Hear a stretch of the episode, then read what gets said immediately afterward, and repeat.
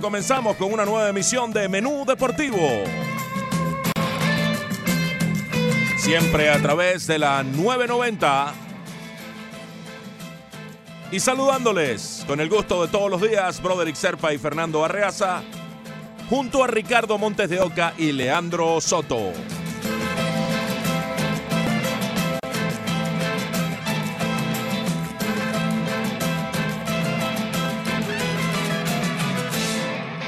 Hoy es martes de bandas sonoras y hoy celebramos al gran Rubén Blades. No vamos a celebrar su música, sino la música de las películas en las cuales él participó. Porque ¿qué no ha sido este genio? El poeta de la salsa, sí, lo conocemos como eso. Al nacido en Ciudad de Panamá, tal día como hoy, hace 71 años. Pero fue candidato presidencial, sacó el 20% de los votos, fue ministro de Turismo.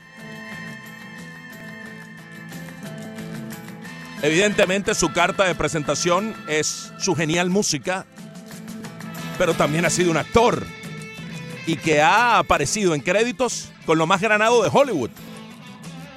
Y comenzamos con The Counselor. Aquí participó el gran eh, panameño Rubén Blades en un papel de esos puntual, eh, bisagra, de esos que aparece de pronto en escena y tiene un, eh, peso específico durante un momento de la trama. Esta película en la que también participó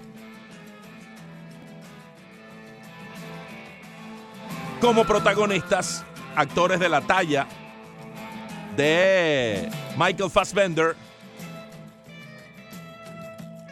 dirigida por Ridley Scott y con un reparto que tiene además a Penélope Cruz, Javier Bardem, Brad, Pitt, Cameron Díaz, el venezolano Edgar Ramírez, el suizo Bruno Gans, el hombre que hizo la personificación de Hitler en la caída magistral, John Leguizamo, y ahí aparece el hombre que hoy cumple 71 años, Rubén Blades. La música es de Daniel Pemberton, The Counselor, que en español se conoció como el abogado del crimen. Así que hoy celebramos los 71 años de Rubén Blades y en las transiciones vamos a ir recorriendo las películas en las cuales él ha participado a la par de desarrollar todas las informaciones de deportes. Mucho béisbol hoy, brother. ¿Y cómo estás? Hola, ¿cómo estás, Fernando? Saludo a todos los oyentes. Hola, Leandro. Hola, Ricardo. Espero que hayan tenido una muy buena noche el día de ayer. Así como la tuvo Travis Darnot, mi querido Fernando de 3-3, 3 honrones, 5 empujadas, 3 carreras anotadas. Eh, bueno,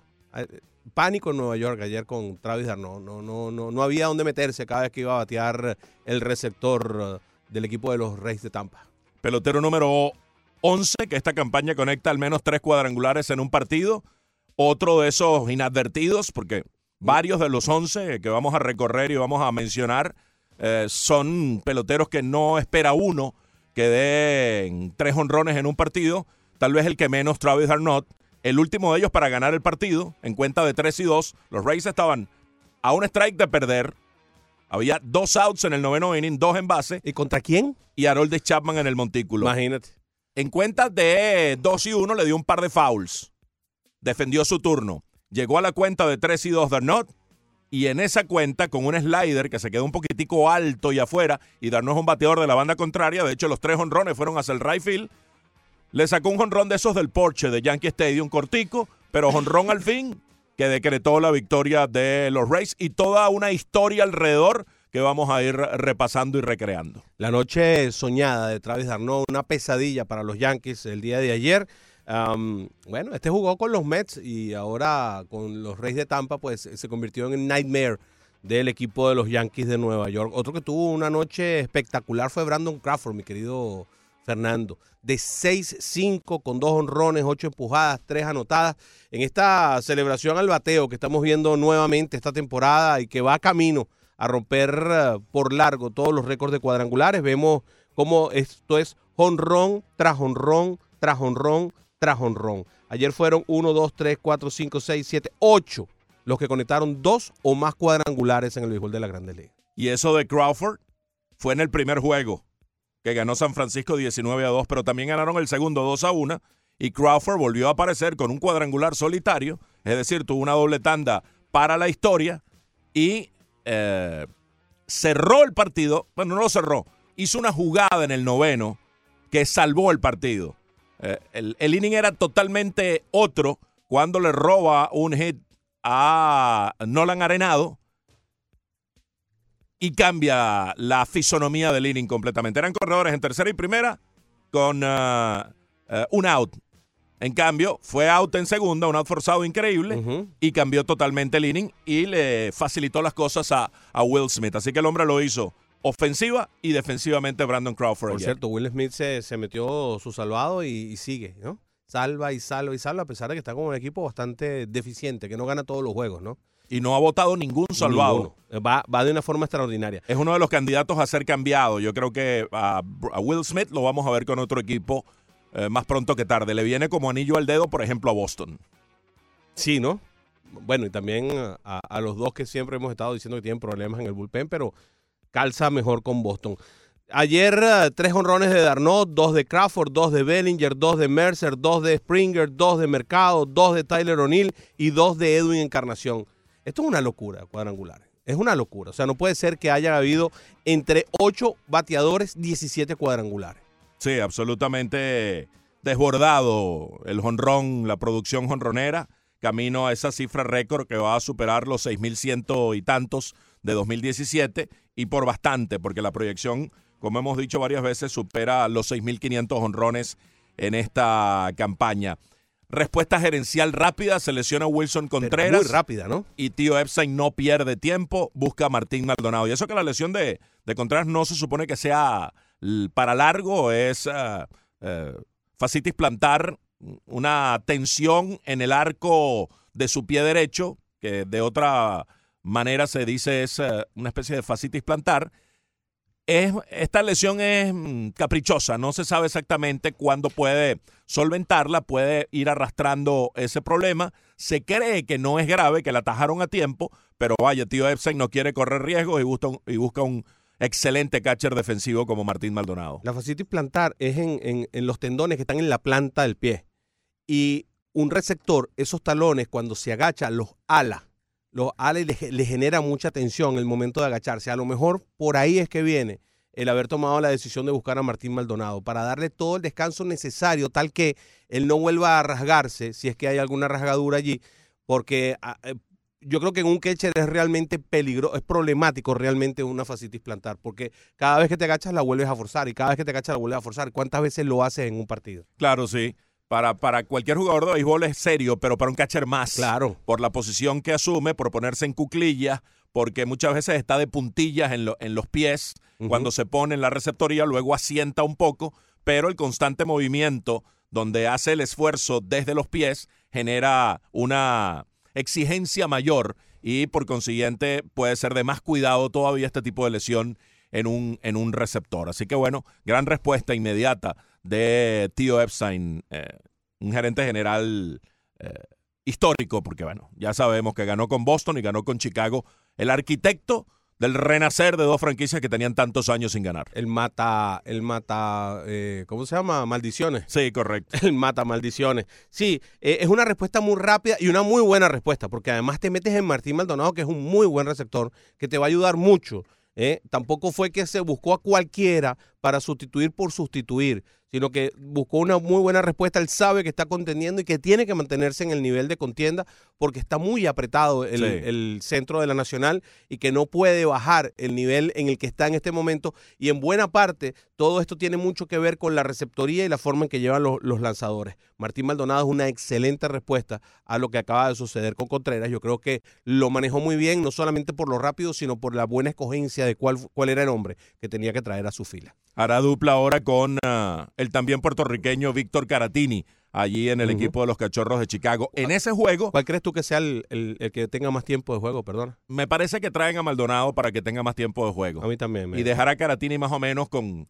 Ca- Caratini se ha adaptado muy bien con Yu Darvish, que pareciera hasta se siente más cómodo con Caratini detrás del home, y el propio Cole Hamels.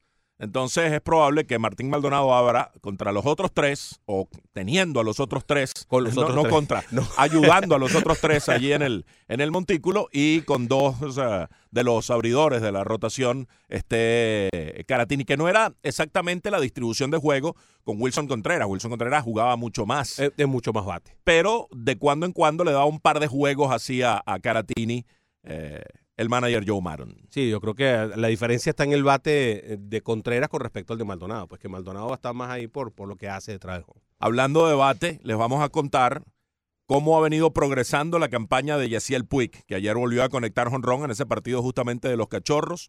El cubano ha venido creciendo de manera tremenda con el transcurrir de la campaña. Vamos a ir contándoles mes a mes y cómo ha venido pues eh, evolucionando con los Rojos de Cincinnati. Ya tiene 22 honrones, su tope es de 28 en una campaña en 2017.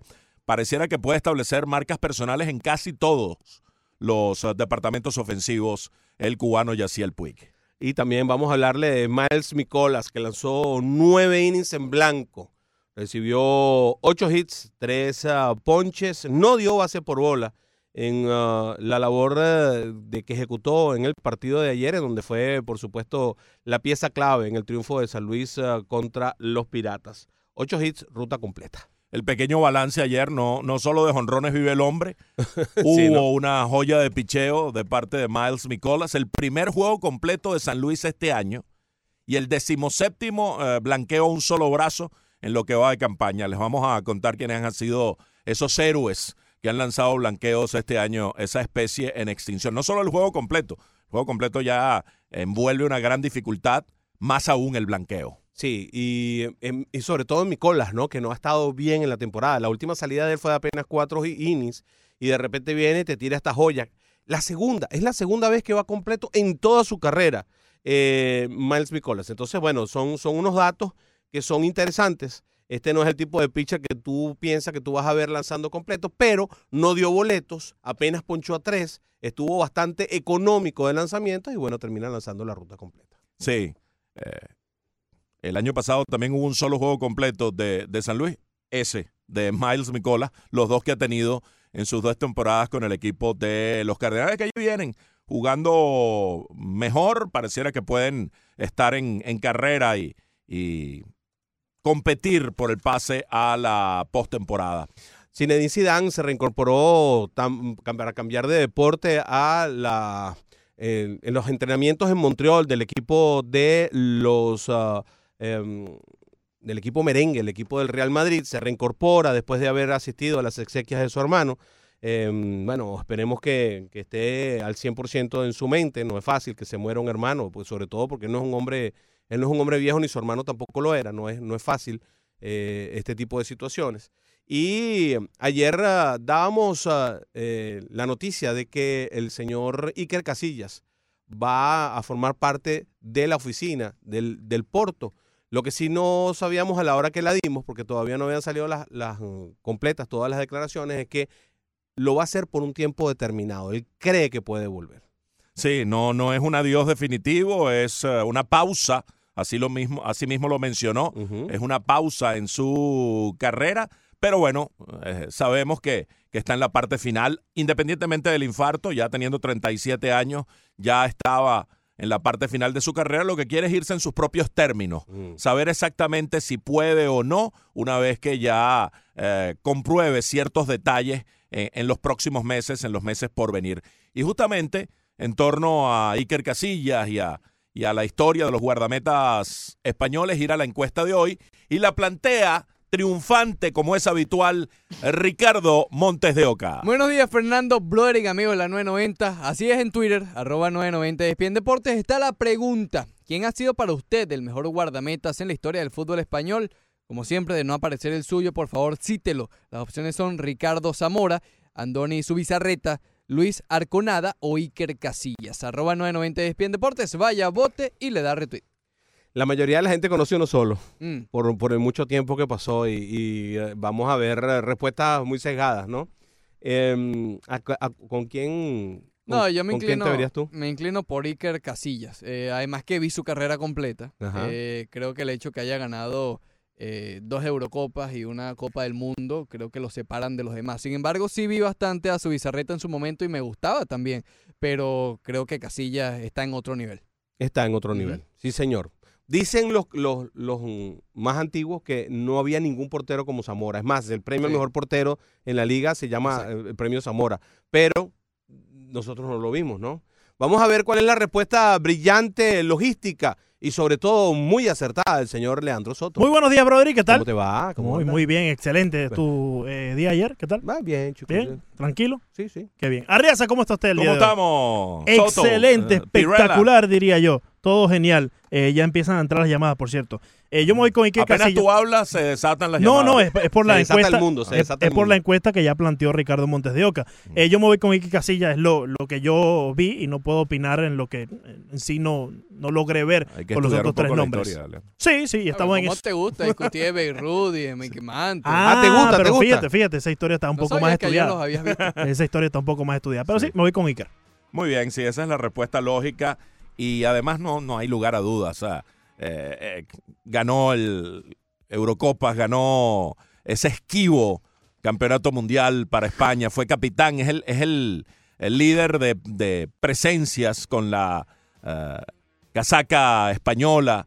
Lo va a pasar Sergio Ramos próximamente, 167, 165 tiene Ramos y lo va a desplazar eh, muy pronto para ser el líder eh, de presencias con la selección española, pero el historial y la leyenda que escribió Iker Casillas pues es inigualable, con, con todo lo bueno que era Anthony Subizarreta, con todo lo bueno que era Arconada, por cierto, un nombre muy bueno para un arquero, arco, arco, sí. nada. A Ajá, ¿te a mí- a parece? mí no me ¿Te gustó? ¿Le gustó el chiste a Leandro? Eh, Le gustó, ah, caramba, Leandro. A mí no me convenció mucho bueno, con nada. No, bueno. no. También, oye, el que, el que, el que crea que, que pues eh, la tercera opción que pusimos, que fue Zamora, Ricardo Zamora. Ricardo Zamora, pues vaya, el- como tú decías, el eh, nombre del mejor guardametas cada temporada lleva ese nombre. Pero hay varios que no están en la lista y por eso, pues quienes consideren que fue otro, pueden citar eh, colocando el nombre. Víctor Valdés tuvo la mala suerte de coincidir en el tiempo con, con, eh, con, Con Casillas. Iker Casillas Ya, ya tienes la respuesta. y era un, un gran portero. Pero Eh, ya tienes la respuesta. Santi Cañizares Ese es bueno. también fue muy bueno y se lesiona, se le rompe un frasco de, de perfume en un baño, se corta una mano y tiene que declinar y entonces un mozalbete, Iker Casillas toma las riendas y a partir de allí fue como lo de Wally Pip y Lugeri. Wally Pip se, se lesionó un día, agarró Lugeri la primera base y estuvo dos mil ciento y tantos juegos consecutivos y, y de Wally Pip nadie se acordó más. Un poco, un poco lo que pasó con, con Santi Cañizares. Pero hay muy, muy buenos arqueros en la historia del fútbol español, ninguno como Iker Casillas.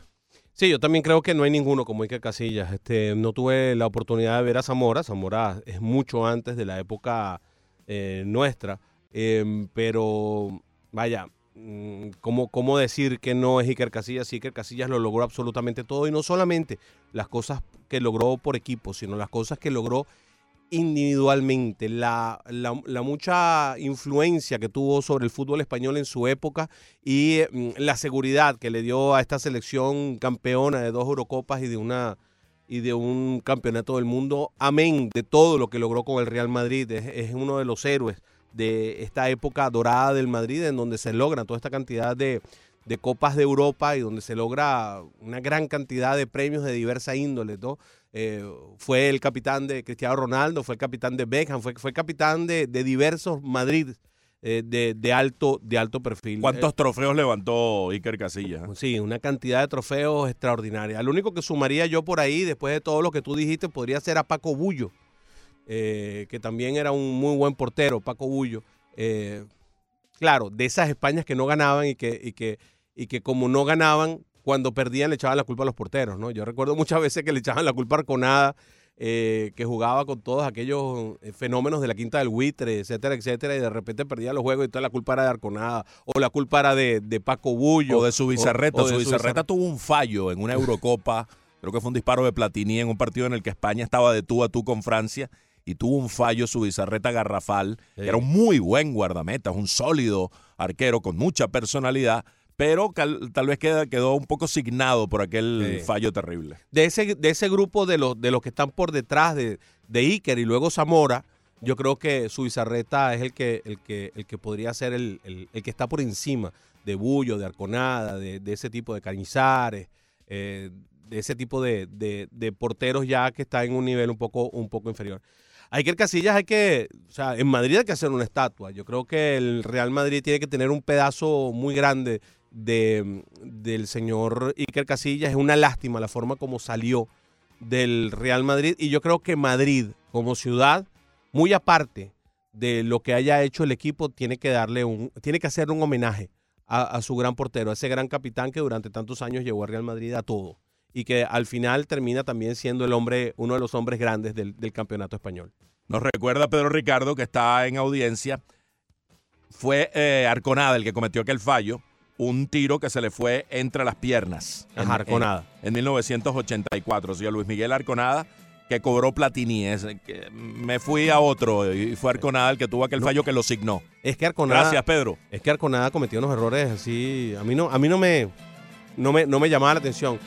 Me parece que de todos ellos su bizarreta. No sé qué opinará Pedro Ricardo, a ver quién nos diga de todos los demás, ya después que pasa de Zamora, es el premio de los guantes, el, y, de, y de Iker, ¿cuál de todos le parece que es el que, el que está por encima ¿no? de todos los demás?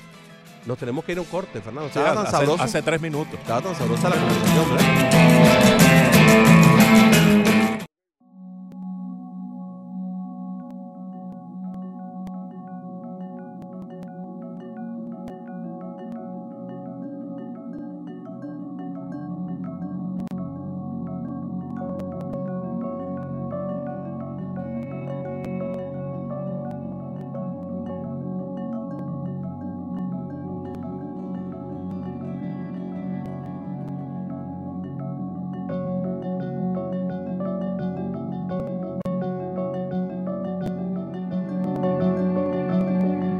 Once y 28, continuamos en este martes de bandas sonoras a través de la 990 y ESPN Deportes. Menú deportivo hasta la una con todos ustedes. Broderick Serpa y Fernando Arreaza. Nos recuerda que su bizarreta falló fue contra Nigeria en 1998. Pedro Ricardo Mayo. Gracias, Pedro. Aquí está el main theme, el tema central de la película Safe House. La banda sonora es de Ramin Djawadi, película dirigida por el chileno sueco Daniel Espinosa, con otro gran reparto, encabezado por Denzel Washington, Ryan Reynolds, Sam Shepard, Vera Farmiga, Robert Patrick, y donde también está el cumpleañero de hoy, Rubén Blades. Otro personaje bisagra, de pronto es un agente encubierto nicaragüense que tiene vinculación con el personaje que hace Ryan Reynolds de la CIA y allí entra en la trama el gran Rubén Blades hoy de cumpleaños. Hoy no estamos celebrando la música de, del panameño, estamos celebrando su cumpleaños y la música de las películas en las cuales él participó compartiendo créditos con varios de los mejores actores en la, en la era contemporánea. 11 y 29. Nos decía Leandro, y es verdad, Safe House creó mucha expectativa esta película, pero no, no fue tan buena como uno, eh, pues, anticipaba. La película quedó corta en lo que respecta a éxito e impacto. Sí, es verdad. Bien, mis amigos, eh, estábamos hablando sobre la pelota de grandes ligas. Habíamos ah, comentado con ustedes ah, las grandes actuaciones en al bate el día de ayer. Mucho cuadrangular se dio el día de ayer. Y hablábamos sobre Mike Nicolas, pero Jacob Jones también tuvo una muy buena labor. Lanzó siete innings de una carrera con cinco hits y 10 ponches en su labor de siete innings con dos boletos para la causa de los Reales de Kansas City.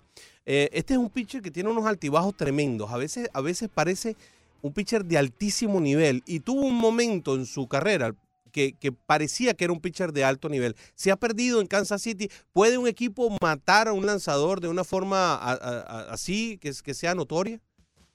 No, el que es bueno es bueno. y va a, sobreponerse al equipo donde esté, así el equipo no tenga buen rendimiento. Puede verse afectado, puede haber un elemento de motivación cuando el equipo no gana, cuando el equipo no le respalda o, no consigue los resultados, perder todos los días. Pero el que es bueno realmente se sobrepone a esas circunstancias. Fíjate en Andrew Kastner, que lo acaba de adquirir eh, Boston y va a abrir hoy, por cierto. Andrew Kastner tenía 9 y 3, con 3 y pico de efectividad, con el peor equipo de las grandes ligas, con los Orioles de Baltimore. Y no es que Andrew Kastner sea una estrella. Andrew Kastner es un pitcher intermedio de la parte final de una rotación, pero es en el que se fija Dave Dombrowski para reforzar el picho abridor de Boston y lo adquiere desde el equipo de los Orioles de Baltimore por el buen desempeño. Eso habla bien de él, el haberse mantenido enfocado, el haberse mantenido consistente, independientemente de que el equipo pues fuera tan deficiente. Sí, hay, hay, unos lanzadores que hacen cosas extraordinarias.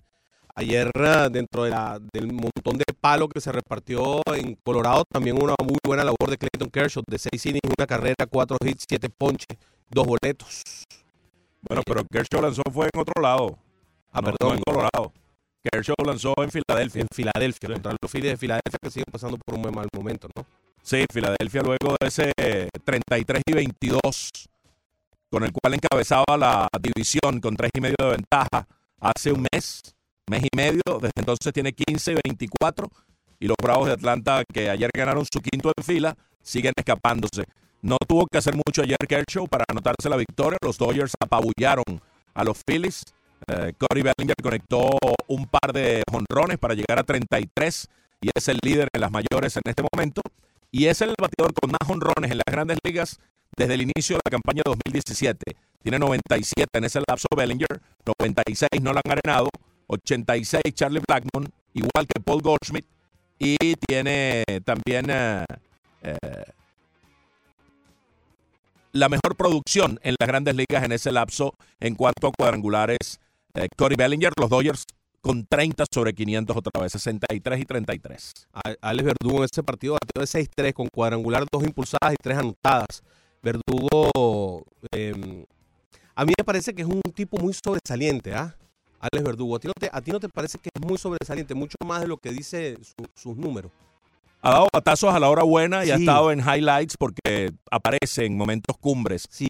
Es uno de los candidatos al novato del año, tal vez no, no esté eh, entre los favoritos en este momento, pero hay que tenerlo en consideración. Ya regresó AJ Pollock y uno presume que él va a perder un poquitico de tiempo de juego. ¿Crees que un poquitico o bastante tiempo? No tanto porque se ha ganado el tiempo de juego, ha rendido como para no ser relegado completamente. Creo que va a perder algo de tiempo de juego, va a distribuir Dave Roberts tiene que hacerlo inteligentemente porque tiene que, mantener también en juego a, Joe Peterson, eh, darle a la confianza a Pollock para que recupere. Los Dodgers firmaron a Pollock para que fuera parte esencial de la alineación en el plan de, volver a la Serie Mundial. Entonces tiene que eh, volver a ese plan original una vez que Pollock está eh, saludable y bueno, y seguir, seguir alternando con eso que le ha dado tanto éxito a los utilities. Ahora perdió a Michael Taylor, por cierto, que se fracturó el antebrazo y va a perder tiempo de juego importante.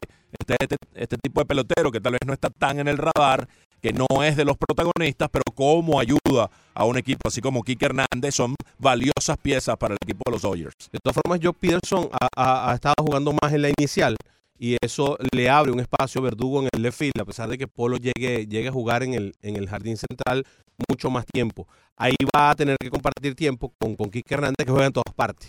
Quique Hernández juega short, juega segunda, juega tercera, juega la inicial, juega los tres, los tres outfielders. Lo único que no juega es Queche, y cuidado. Em, y va a tener, por supuesto, Quique Hernández tiempo de juego en donde, en donde lo pongan, ¿no? Pero yo creo que Verdugo le abre en el espacio en el field eh, para que tenga bastante más tiempo de juego. Ellos están procurando ampliar el rango de Peterson, sí. pero todavía lo ven como un outfield. El primera base que ocupa más el tiempo en la inicial es Max Muncy, que de cuando en cuando se mueve a la segunda. Y ahí es donde encaja que Peterson tal vez de cuando en cuando juegue en la inicial. Ayer, por ejemplo, salieron para darle un día de descanso a Polo, que jugó los tres partidos en la serie en Fenway Park, con Peterson en el jardín izquierdo, con Verdugo en el center y obviamente el que no van a mover, el que juega todos los días, que es Bellinger, ¿no? Bellinger no entra en ninguna rotación. Si acaso un día de descanso esporádico, un día que, bueno, que, que le dio gripe o, que no, que tiene algún, alguna dificultad X, pero Él es un jugador de todos los días. Él no entra en estas rotaciones que implementa el manager eh, Dave Roberts, donde, por ejemplo, alguien que como Peterson, eh, ayer, vamos a poner que Peterson ayer eh, eh, hubiera tenido un día espectacular, pero si hoy le toca un zurdo, Peterson va al banco. Y ese es el esquema que ha venido utilizando Roberts. El año pasado lo hacía con Yaciel Puig. Yaciel Puig tenía un día espectacular y al día siguiente, si era un derecho que sentía Roberts, estableció un matchup difícil para Puig o que sabermétricamente le sugería números, estadísticas que no era conveniente poner a Puig en la alineación. Así el día anterior hubiera dado 5-4, al día siguiente no jugaba. Ese, ese es el esquema que ha venido utilizando, en el cual no entra Cody Bellinger.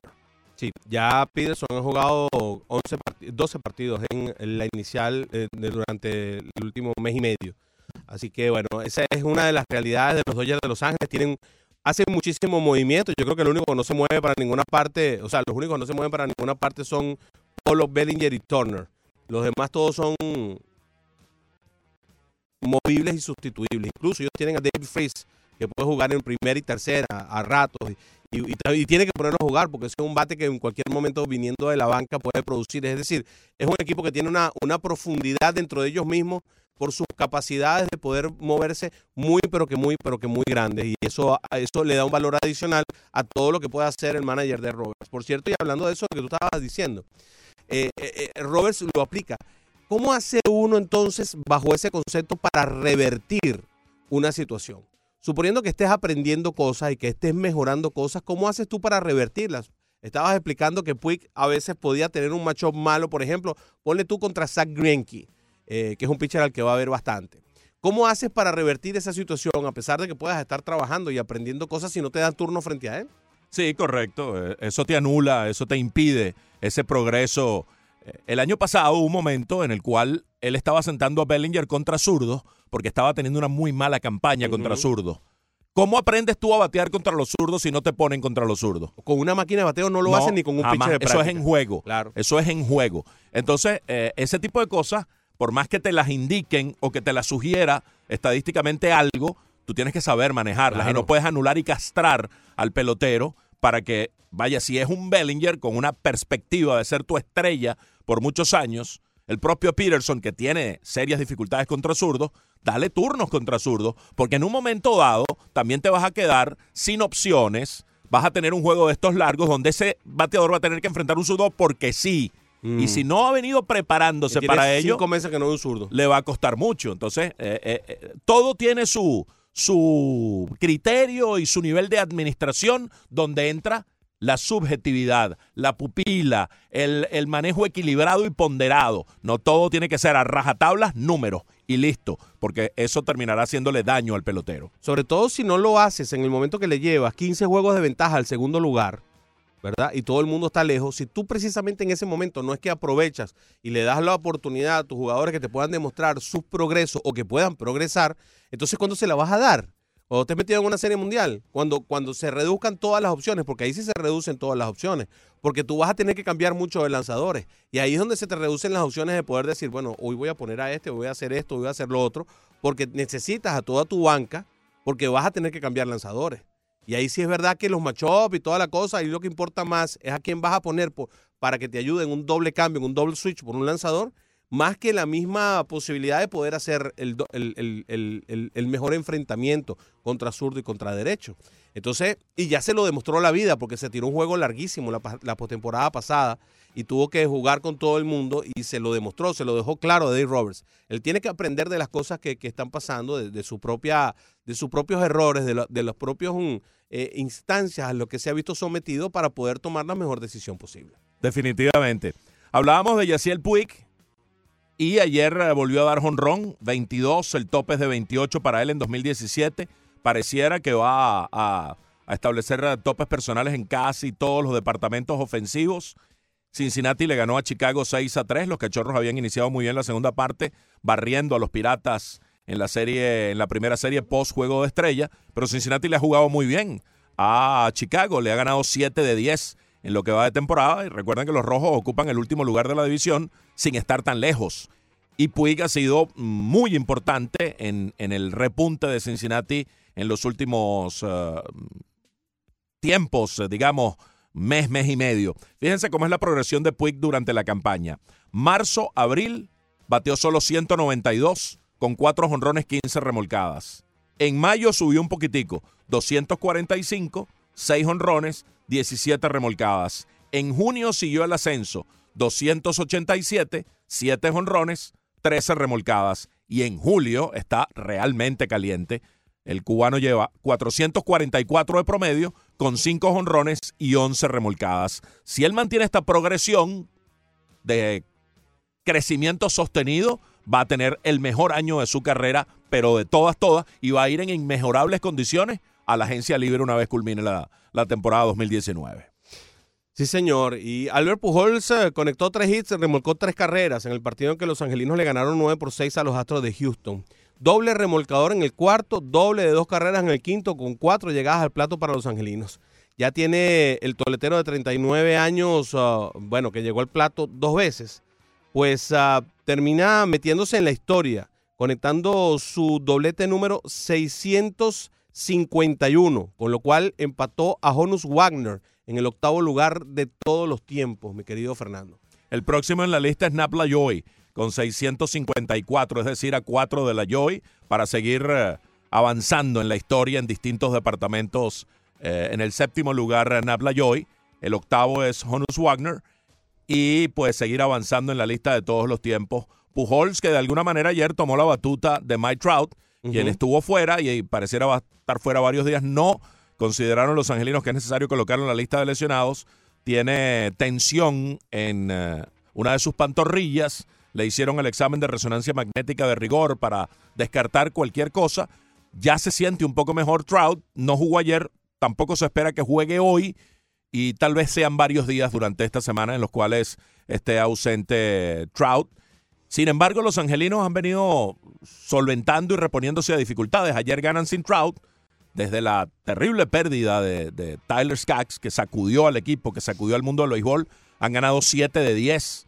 Es decir, han, encontrado energía eh, eh, para homenajear. A, a, veces pasa esto, ¿no? Eh, vaya, un, un evento que te puede tumbar, que te puede desmoralizar, puede también generar una fuerza para homenajear a quien partió tan prematuramente. Y esto pareciera que es lo que han encontrado los, los angelinos con ese récord positivo desde la muerte de Skaggs. Hablando de los Astros, Broderick, ya ayer iniciaron su rehabilitación en AAA tanto Carlos Correa como Aletmis Díaz. Mm, buena, muy buena noticia. El shortstop titular y el que lo sustituyó cuando se lesionó Correa. Los dos quedaron fuera. Ya están en la rehabilitación y se cree que podrían reaparecer tan pronto como la próxima semana. Ayer estuve viendo algunas jugadas de los Chiefs, de los Astros de Houston, que es el equipo que más Chiefs hace en el béisbol de las grandes ligas, y las cosas de los Chiefs de Houston son increíbles. Poner a, al tercera base a jugarle Phil, eh, bueno, las cosas que hacen son totalmente diferentes a las que hacen todos los demás. Eh, ellos y Tampa Bay son los más sí. extravagantes, digámoslo de ese modo. Oye, en esa lista de todos los tiempos de dobletes, el séptimo es Nap Lajoy, George Brett es el sexto, el quinto es Greg Billo, el cuarto Ty Cobb, el tercero está Musial, el segundo Pete Rose y el número uno es Tris Speaker. Albert Pujols está que podría llegar hasta el quinto lugar tan pronto como esta misma temporada si conectara 17 dobletes más. Bueno, palabras mayores. A Heriberto y Antonio los recibimos al regreso. Gracias por esperar a ambos.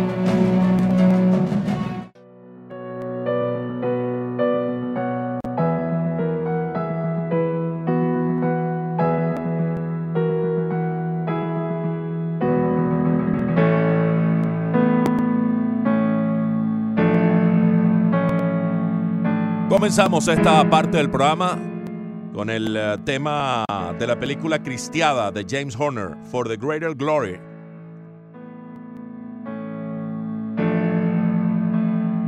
Una película que cuando uno la ve se lleva una agradable sorpresa. Película basada en la historia mexicana, dramática, basada en hechos reales, dirigida por Tim Wright y donde también forma parte Rubén Blades, hoy cumpliendo 71 años, hace el papel del presidente para la época Plutarco Elías Calles. Y esta película tiene en rol principal al cubano estadounidense Andy García, Eva Longoria, Peter O'Toole, otro reparto realmente destacado y con una serie de actores mexicanos incluyendo un niño que hace un papel extraordinario. Basada en la época de la Guerra Cristera, cuando el gobierno mexicano perseguía a la Iglesia Católica. Vaya que México es de los países que profesa más la religión católica, pero que en una época tuvo esa persecución por allá por los años 20, entre 1926 y 1929, que es parte de la historia que recrea esta película protagonizada por Andy García y que tiene un papel importante de Rubén Blades. Eh, yo el viernes tengo que traer a Rubén Blades, ¿verdad? Bueno, debería, debería hacerlo, sí. sí. Está sí. cumpliendo años Sí, hoy, toca eh, el viernes. Creo que, creo que, creo que está a propósito, ¿no? Ayer las transacciones de grandes ligas, los Phillies de Filadelfia firmaron a Logan Morrison como agente libre. Los marineros de Seattle dejaron libre a Tyler Cloyd, eh, también a John Neese. Los Medias Rojas de Boston dejaron libre a Dan Runsell y habían dejado libre a Eduardo Núñez, y vamos a hablar un poquito acerca de eso. Y los Cachorros de Chicago cambiaron a Mike Montgomery a los Reales de Kansas City por Martín Maldonado. Esos fueron los movimientos eh, que se hicieron el día de ayer, mi querido amigo Fernando. Vamos a recibir a Heriberto, que está en línea. Heriberto, buen día. Buenos días, se hace ahí a, y a los demás muchachos ahí. Saludos. Oye, no, lo de Iker Casillas es inaguardable. Es el mejor portero que he visto en la Liga Española. Y otra y una preguntita, lo llamo por una preguntita. Estaba leyendo Google ayer y veo que hay no sé qué periódico o qué página deportiva sacó los, los 20 mejores, los 10 mejores jugadores de fútbol del 2008 a 2018. Y quería saber qué ustedes opinaban de eso ahí. Bueno, vamos a revisar esa lista y lo comentamos más adelante, Heriberto. Muchas gracias. También escribió David Hernández. Buenos días, caballeros. Siempre su mensaje tan alentador. Fuerte abrazo, espectacular. La 990, arroba 990 ESPN Deportes. Menú deportivo fenomenal. Hermanos míos, arroba Soto Leandro, arroba Ricardo E. Montes. También nuestros twitters, arroba Reaza Ortega, arroba Beisbólogo. Me entendéis, hoy martes caluroso pero sabroso. Le salió en verso a David Hernández. Rafael Sampero opina distinto, fíjate. Interesante, para mí es Anthony Subizarreta, pero Ricardo, el divino Zamora, es una leyenda. Contra eso no se puede pelear. Buen día. Gracias, Rafael, por participar en nuestra encuesta que, eh, Leandro, ¿será que podemos revisar cómo, cómo marcha en la votación nuestra encuesta del día de hoy en torno al mejor guardametas español en la historia? Con mucho gusto, Arreaza, ya la tengo aquí al frente. Menú Deportivo Arreaza Ortega y Beisbólogo preguntan: ¿Quién ha sido para usted el mejor guardametas en la historia del fútbol español? De no aparecer el suyo, por favor, cítelo.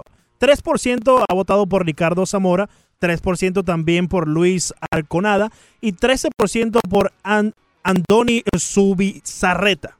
Bien, bien, bien, está bien. Y un 81% se ha ido completamente con Iker Casillas. Sí, lo esperábamos, lo esperábamos que fuera de esa manera. Antonio está en línea, lo recibimos gustosamente. Antonio, buen día. Buenos días, muchachos, ¿cómo están? Buenos días. Saludos. Eh, estaba viendo aquí el, el comodín de, por- o sea, el white card por la, la lucha del white card por la Liga Nacional. Y hay siete equipos que están mínimo a tres juegos y medio de, de- de esos dos primeros lugares, que son los que se enfrentan en un partido vida o muerte. Por ejemplo, eh, los gigantes de San Francisco están a tres juegos, Piratas están a, tres y medio, y también Cincinnati, ya los Mets están a cinco y medio. Por ejemplo, ¿qué probabilidades tienen esos equipos de, llegar a, a- uno de los dos primeros lugares por el World Cup? Bueno, está abierta la posibilidad, esa distancia indica que tienen chance. El comodín justamente O sea, da esa opción. Está bien, está, está la pelea por la Liga Nacional. Por la Liga Americana está más cerrado, pero por la Liga Nacional hay muchos equipos con probabilidad de llegar a, a- a los playoffs. Hasta Sí. ocho equipos. Claro, claro, mientras, mientras más equipos tienes en el medio, en el camino, entonces tienes que ligar más equipos que pierdan, eh, más derrotas de ellos, ¿no? Que es lo que lo hace un poco más difícil. Eh, eh, cuando hay muchos equipos atravesados en el medio, la- esa es la pequeña dificultad que se, te, que se te consigue. Pero es tan pequeño el margen que eso hasta eso se puede obviar a- faltando tantos partidos para acabar la temporada. ¿Qué te parece que de pronto San Francisco, que está jugando bien, que ha ganado 8 de Ujú. 10, que ha ganado 3 en fila, de pronto tiene solo 4 por debajo de 500? Hace poco, hace un mes, San Francisco estaba casi Fuera de carrera, completamente. y, por, y estaba casi por ser rebasado por los Marlins Sí. del peor récord de la Liga Nacional. Sí. Así de juegos han ganado y ahora mismo están a tres del comodín, del Sí. segundo comodín. Sí, y es que, y es que también el, el- el segundo comodín apenas está 2 sobre 500. O sea, realmente todo, está, todo está muy pegado porque todo porque está muy, muy cerca de 500 el, el segundo comodín y eso es lo que hace la diferencia. En este momento no hay segundo comodín, en este momento habría juego, juego extra porque San Luis y, y Filadelfia están empatados. En este preciso instante, claro, Filadelfia tiene eh, un dos juegos más que tendría que jugar el equipo de San Luis. Pero si se acabara y fuera nada más por la diferencia que tiene en este momento por el porcentaje, ya tendrían que ir a, a un partido extra. Así de cerrado está esto. Sigo diciéndote, Cincinnati y Pittsburgh la tienen un poquito más difícil porque tienen que escalar más y eso hace que los equipos contrarios tengan que perder más partidos. ¿Qué te parece a ti esta frase, Broderick? Te quería preguntar a Leandro también qué piensa nuestra audiencia. Mucho se habla del, del hombre nuevo. Bueno, Uf. el pelotero nuevo. Ah, bueno, ok. Vamos a, vamos a. Hombre nuevo, no, Ah, gracias. Déjalo, sí, vamos Sí. a dejarlo hasta ahí, por Sí, eso ahí cortamos. está- Muy, muy, muy lamentable. Sí. Pero vaya, es a propósito, porque, bueno, sí, hoy día el pelotero se ocupa de otras cosas. Eh, toda esta información que hay alrededor tal vez lo lleva a, a ocuparse del porcentaje de envasado y del afán de eh, engordar el porcentaje de envasado. Pero Michael Chavis, y por eso hablo del pelotero nuevo, porque es un novato que tal vez nace en estos nuevos conceptos, dijo ayer que estaba más emocionado por dos boletos que recibió que por el Grand Slam que conectó. No, no, no. ¿Ah? No, no, no. No, no, no, no. no, o ¿Alguien sea, puede emocionarse más por dos boletos que por un Grand Slam? No, Pero no. eso lo dijo Michael no. Chavis. Además, el gran slam es para ganar el juego.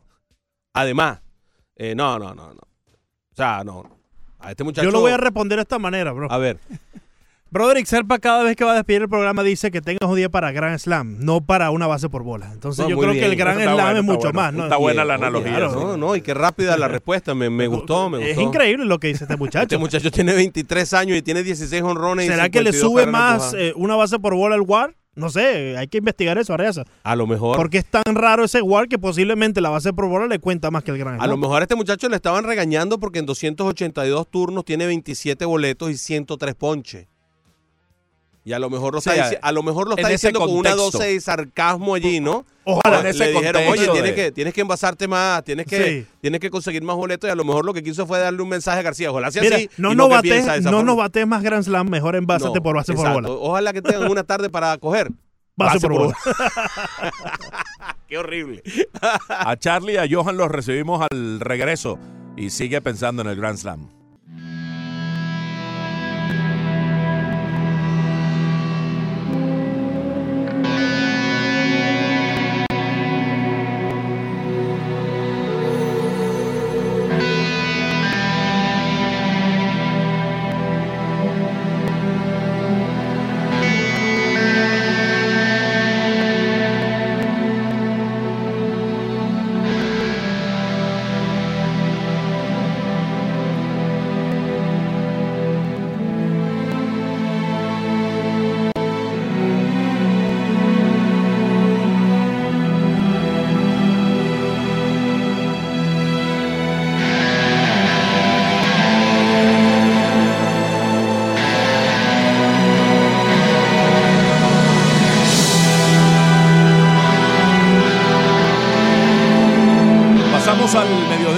301 y continuamos avanzando en esta mañana tarde, acá en la 990. Broderick Serpa y Fernando Arreaza junto a Ricardo Montes de Oca y Leandro Soto. Martes de bandas sonoras. Suena de fondo Guitar Town de la película Once Upon a Time. Película dirigida, musicalizada, producida. Estas películas de, de cierto bajo presupuesto, pero que se convierten en especies de, de sagas y tienen bastante éxito. De Robert Rodríguez, donde pues eh, aparece también el cumpleañero de hoy, Rubén Blades, el panameño para el mundo. Rubén Blades cumpliendo 71 años. Hoy no estamos celebrando su música, probablemente lo hará Broderick el viernes. Hoy estamos celebrando la música de las películas en las cuales intervino. Y en esta aparece en los créditos con Antonio Banderas, con Salma Hayek, Vaya, un, un español, una mexicana, con Johnny Depp, con Mickey Rourke. También está allí Eva Méndez, está Danny Trejo. Yo creo que de aquí surge el personaje ese de Machete. Mm, Machete le dicen a Martín Maldonado, ¿no? Por ah, sí, sí. El machete Maldonado. El Machete Maldonado. Bueno, aquí aparece hasta Enrique Iglesias en esta película. ¡Ah, caray! Sí, sí, sí. Sí. Mira, se acuerda disparando. perfectamente Dani Ramírez. Daniel, prenderle el micrófono a Daniel, por favor, para que nos ¿Qué? cuente qué es lo que ¿En qué momento te aparece? entusiasmó. Lo Sí, de- es que me acordé, no sé cómo me acordé, pero él llega como uno de los amigos, como unos bandidos, y como era mm, con la guitarra, ¿te acuerdas que era Ajá. una guitarra, pero no había Sí. guitarra dentro, era un arma. Sí. Y es uno de ellos que La carga caja de la y empieza a guitarra. disparar. Exacto, perdón, la caja de la guitarra. Y ahí empieza con una metralleta a disparar y Enrique es uno de los amigos que en algún momento llega en la película. Muy bien, muy bien. No, Perfecto. está muy bien, muy bien. Rubén Blades hace el papel del agente del FBI Jorge Ramírez en esta película Once Upon a Time in Mexico. Muy bien. Los Medias Rojas de Boston pues eh, dejaron libre a Eduardo Núñez. Eduardo Núñez fue una pieza fundamental, una pieza vital para el campeonato del año pasado. Eh, le dio una estabilidad al infield ante la, la ausencia del gran capitán del equipo, ¿no? De Dustin de Pedroia. Dustin sí. Pedroia, el segunda base regular de lo cuando uno se imagina el depth chart de este equipo desde el principio de la temporada del 2018 se imaginaba a Dustin Pedroia, pero tenía problemas físicos. Llega Eduardo Núñez a convertirse en el segunda base de todos los días con un bate bastante responsable el de Eduardo Núñez, un bateador que, que puede conectar eh, con bastante eh, facilidad, digámoslo así, y conectar algunos cuadrangulares, eh, tiene, tiene buena facilidad para conectar, pero ahora designaron para asignación a Eduardo Núñez y eh, sobre la base de que andaban buscando un poco más de ofensiva contra lanzadores eh, zurdos para dar ah, algún tiempo más de- de- de tiempo de turnos al bate a jugadores que están más calientes que el propio Eduardo Núñez. No estaba bateando bien, era un momento bastante duro para él, ya que tampoco estaba tomando turnos. Fue una decisión difícil, pero una decisión de béisbol. No sé si él lo veía venir, pero al final estuvo de acuerdo, fueron las palabras de Alex Cora, que en la entrevista se veía realmente compungido. Le, le, le costó tomar esta decisión al manager de los Medias Rojas de Boston. Sí, él sabe lo que le significó y lo que lo ayudó Eduardo Núñez para ganar el campeonato del año pasado, como ese jugador de rol, ese jugador siempre dispuesto a venir a tapar huecos y hacerlo bien, jugar en tercera. Cuando Devers no andaba bien, entraba Núñez y, y ayudaba. Cuando Pedroya estuvo lastimado, entonces él se encargó de la segunda base. Si era necesario, pasaba a los jardines, tomaba un buen turno como emergente, si era convocado desde la banca para ello. Pero el béisbol es eso. El béisbol eh, puede terminar siendo cruel, puede terminar siendo injusto. No estaba rindiendo, no estaba bateando este año y eh, toma esta dura decisión el equipo de Boston con el jugador dominicano. Yo estoy absolutamente seguro de que va a conseguir trabajo rápidamente. Cualquier otro equipo se va a interesar en él y lo va a llamar, eh, sea a través de un cambio o una vez que atraviese la asignación ya como agente libre que lo firme al costo mínimo para el resto de la temporada. En 2018 batió para 265 con 10 cuadrangulares, 44 carreras empujadas, todo esto en 480 turnos, conectó 23 dobletes eh, en su buena labor para ser un- uno de este tipo de bateadores, suplente de Ninfield, que está por aquí, que está por allá un ratito. Este año estaba bateando para 228 con dos honrones, 20 carreras empujadas en 167 turnos al bate con 7 dobletes nada más. Había mermado muchísimo su producción ofensiva y de allí pues que los Medias Rojas tomaran la decisión. Eh, el jugador de 32 años está en su año final de su contrato de dos años por 9 millones de dólares y probablemente pase sin ser reclamado por waivers y eso le daría pues la oportunidad de ir directamente a la agencia libre. Eso es lo que probablemente va a ocurrir con eh, Eduardo Núñez. Y como comenzábamos el programa, ayer fue la noche de Travis Arnott, inesperada jornada para el catcher que parecía fuera del béisbol. Eh, cuando los Mets lo dejaron libre, lo firmaron los Dodgers para tenerlo en ligas menores a ver qué pasaba.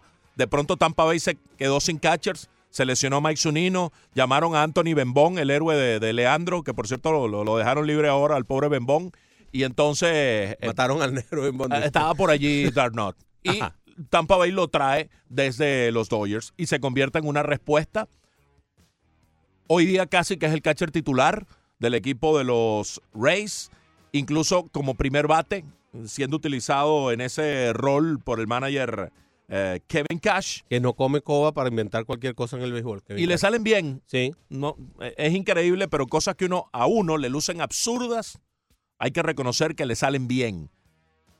Tiene esa virtud, esa particularidad de... ah, y la primera vez que tocó, eh, que colocó a Darnot como Ah, yo primer yo bate, creía que, iba, que había tocado para pasarse. no, la primera vez que lo colocó como primer bate, Ajá. tenía 200 de promedio y 230 de porcentaje envasado. Lució como un exabrupto. Tal vez lo puso ahí para sacarlo de un mal momento, para darle confianza, qué sé yo, qué fue lo que hizo eh, Kevin Cash, que no hace ese tipo de cosas de manera subjetiva, sino que orientadas por algún parámetro estadístico.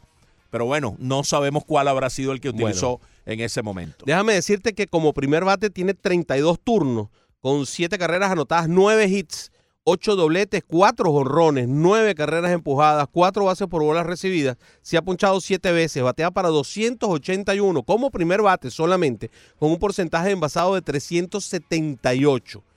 Travis Darno, Bueno. como primer bate. le, le salió, le está saliendo al manager Kevin Cash.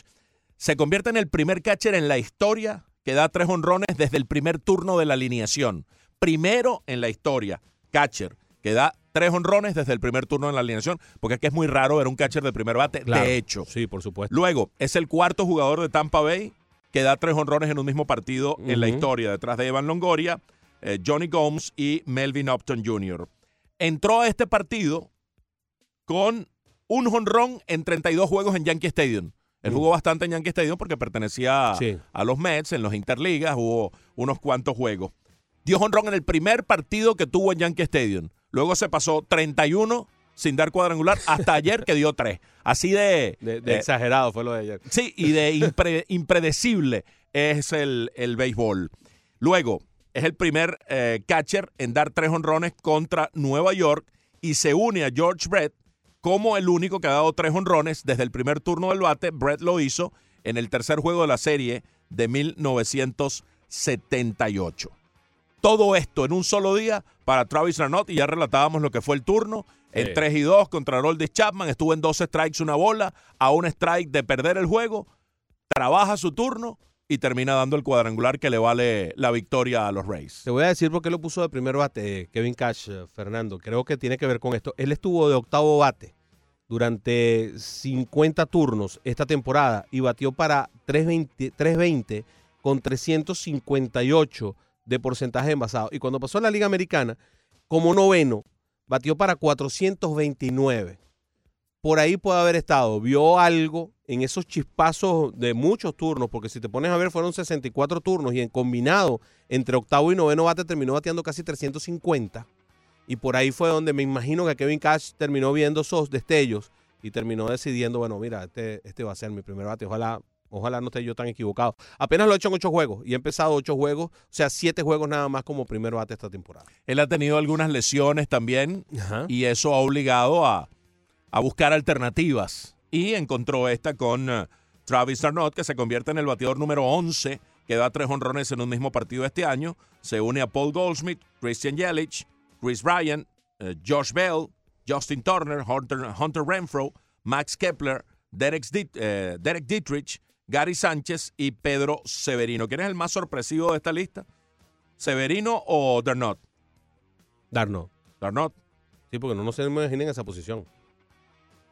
dar tres honrones en un mismo partido. Los demás son varios sluggers y varios bateadores de fuerza. Dietrich también podría considerarse sorpresivo, pero lo vimos aquí con los Marlins dando sus, sus honroncitos. Dio 16 en una campaña. Este año también ha dado Lleva 19 este año. sus cuadrangulares, lleva 19, un tope personal. Pero en 208 turnos nada más, porque es que no está jugando todos los días. No, y se le ha caído el promedio a, a Dietrich. Él, él al principio estaba dando honrones y bateando bien en cuanto Sí. a promedio. Se No. le ha caído la veraja y cada vez se está jugando con, menor eh, sí, más frecuencia. 2.16 está bateando. Pero fíjate, con 2.16 de promedio tiene 3.41 de porcentaje envasado. Le va bastante bien. Eh, eh, hay una distancia bastante grande, de 130 puntos allí, que, que suena interesante. toma sus, sus boletos para seguir ayudando de alguna manera. Está Charlie en línea, vamos a recibir a Charlie, bienvenido. Eh, muy buenas tardes, muchachos. Saludos. Hola, Charlie. Eh, bueno, me siento como un hombre nuevo también, porque la edad que tiene Rubén Blas es la que tengo yo, pero como... Ah, muy bien. en el- sí, pero en el argot callejero, lo único que él tiene billete y yo estoy palmado, como dicen. Caramba, Charlie. Charlie, ¿cuándo cumples años tú, Charlie?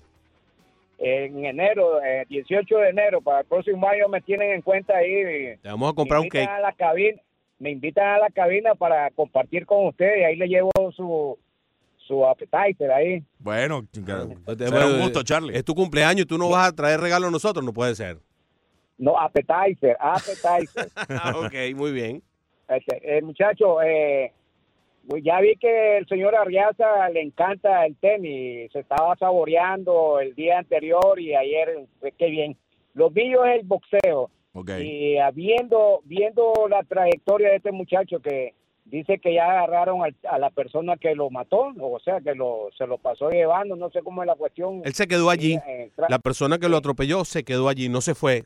Ah, fue se quedó, responsable, sí, se bien. quedó allí. Qué bien, qué bien, qué bien. Bueno, una pena por este muchacho porque a 55 años es una persona que está comenzando la vida y ahora vamos a hablar de su carrera. Eh, Fue un, fue un boxeador muy elusivo, aparte de elusivo, también combatiente, aguantaba golpes porque eh, ahora con la tecnología, gracias a Dios, uno se va al pasado y vi varias peleas de él, por ejemplo, una con Azuma Nelson y Azuma Nelson, ustedes recuerdan muchachos, como todo africano, son duros, como un carbón, hay que darle con dos bates para Sí, sí. poderlos tumbar. Y Este Azuma Nelson era tremendo boxeador, pero aguantaba y, y le dio varios golpes a, a este muchacho Perny Whitaker, pero no, no en balde venía con una trayectoria eh, olímpica y en, lo- en el profesional fue magnífico. A mí me gustó, muy elusivo, combatiente y se fajó con los mejores, se fajó con Oscarito, se fajó con Julio César Chávez. No evadió a ninguno.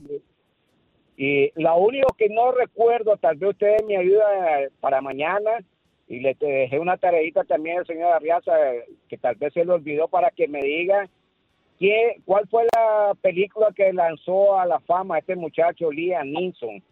Yo, para mañana a ver si usted me, eh, me, me ayuda ahí, señor Arriaza. Y Sí. la otra es de, ah, yo no recuerdo si a este muchacho alguna le ganaron, pero nunca recuerdo si lo noquearon a Perny Whitaker. Sí, Bueno. lo, no- lo noqueó, eh, recibió knockout técnico en su última pelea de Carlos Bojorques. Eso fue en el Cesar Tajo, en State Line. En su última pelea, eso fue en el 2001. La última, última pelea de Pernell Whitaker. Pernell Whitaker eh, tuvo cuatro derrotas. La primera fue en sus inicios contra José Luis Ramírez, uno de los muy buenos boxeadores a los que se enfrentó. Y posteriormente, las, eh, de las cuatro últimas peleas que hizo ya eh, hacia su retiro con Oscar de la Hoya, con Félix Tito Trinidad y con Carlos Bojorquez, perdió tres, esas tres que estoy mencionando, y tuvo un non-contest con Andrei Petriayev en Foxboro, en um, Massachusetts. Em, sí, una de las características fundamentales de Pernell Whitaker es que Pernell Whitaker tenía esa capacidad defensiva bárbara, tenía un movimiento de cintura tremendo, una velocidad excepcional, se movía, se desplazaba muy bien tanto hacia la izquierda como hacia la, derecha. Pero lo mejor que tenía Pernell Whitaker es que a pesar de ser un boxeador netamente defensivo, sí iba conectando, sí iba conectando golpes.